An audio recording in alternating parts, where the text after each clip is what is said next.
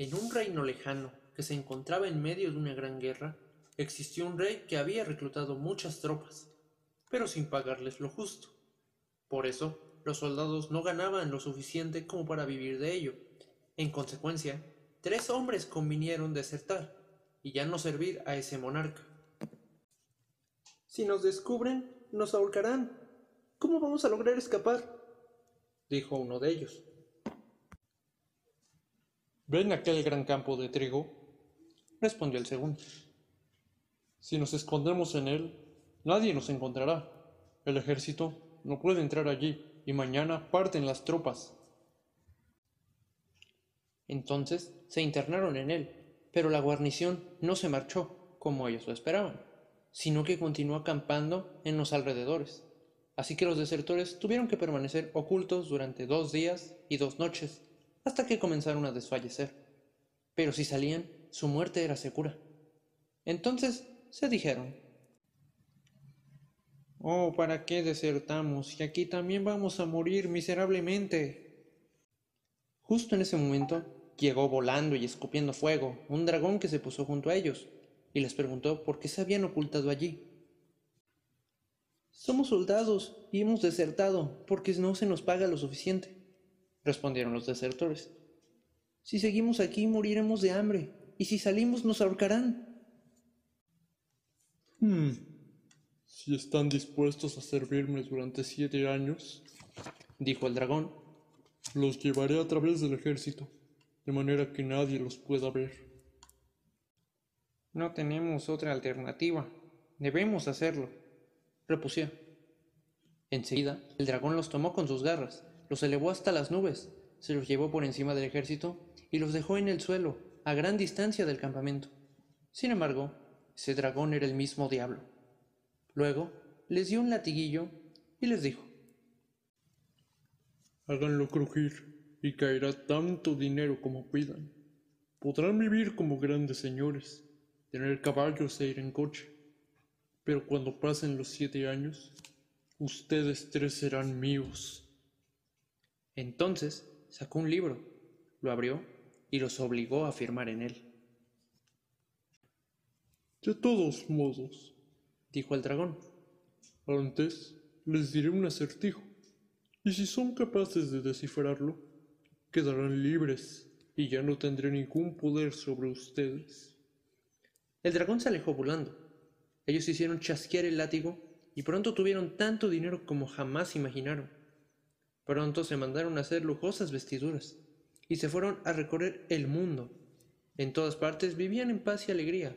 Tenían caballos y coches, comían y bebían, y nunca hicieron nada malo. El tiempo pasó rápidamente, y cuando los siete años llegaban a su fin, dos de ellos empezaron a sentirse angustiados y temerosos. El tercero, en cambio, se lo tomaba a broma. No teman, hermanos, yo no soy tonto, y adivinaré ese acertijo. Pero los otros dos salieron al campo y se sentaron tristes y con el corazón oprimido. De pronto se les acercó una anciana y les preguntó el motivo de su tristeza. Bah, no tiene caso que se lo contemos. Tampoco podrá ayudarnos. ¿Quién sabe? respondió la vieja. Vamos, cuéntenme, ¿qué les preocupa? Los dos hombres le explicaron que habían sido sirvientes del diablo por casi siete años, recibiendo de él dinero a manos llenas, y que habían firmado un libro para constatar que tras esos siete años le pertenecerían y se le entregarían voluntariamente si no lograban descifrar un acertijo suyo. Si quieren mi ayuda, repuso la anciana, uno de ustedes debe irse al bosque hasta encontrar un muro de rocas destruido, con el aspecto de una casita. Allí encontrarán la solución. Los dos pesimistas pensaron, esto no nos salvará, y permanecieron sentados. Pero el tercero, siempre alegre, se puso en camino y se adentró en el bosque, hasta que llegó a la choza de piedras. En su interior había una mujer más vieja que Matusalén, que era la abuela del diablo, y le preguntó al hombre de dónde venía y qué quería. Este le expuso todo lo que le había sucedido y cómo gracias a la anciana que se compadeció y le dijo a dónde dirigirse, llegó ahí para buscar su ayuda. Moviendo una enorme piedra que cerraba la entrada de una bodega, la abuela del diablo le ordenó, Escóndete aquí y podrás oír todo lo que hablamos. Te quedarás quieto sin moverte.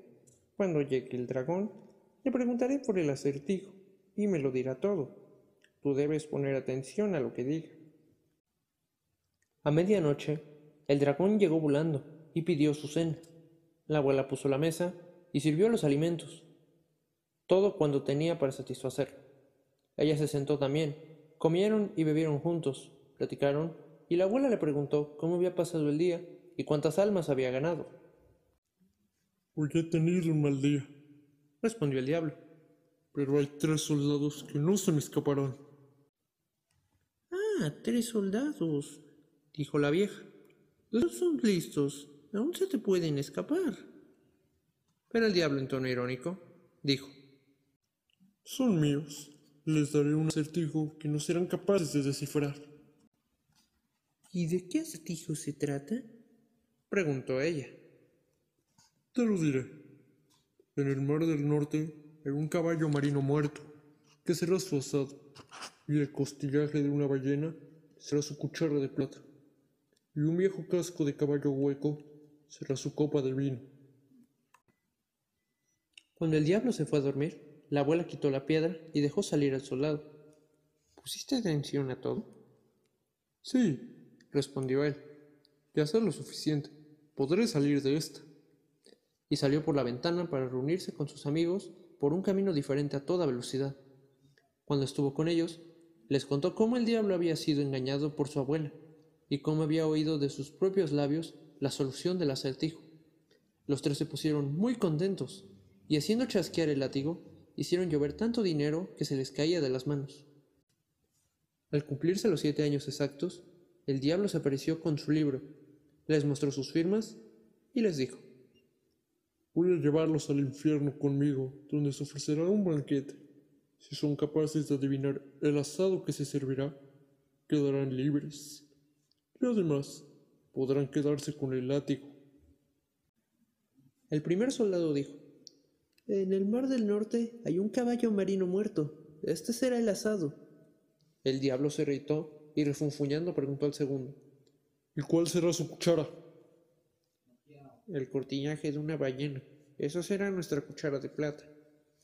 El diablo torció el gesto y protestando de nuevo, se dirigió al tercero. ¿Sabes cuál ha de ser su copa de vino? Un viejo casco de caballo. Será nuestra copa de vino. Cuando el diablo escuchó esto, soltó maldiciones y salió a gran velocidad, porque había perdido todo poder sobre ellos. Los soldados se quedaron con el látigo, gracias a él tuvieron dinero a manos llenas y vivieron felices el resto de sus días.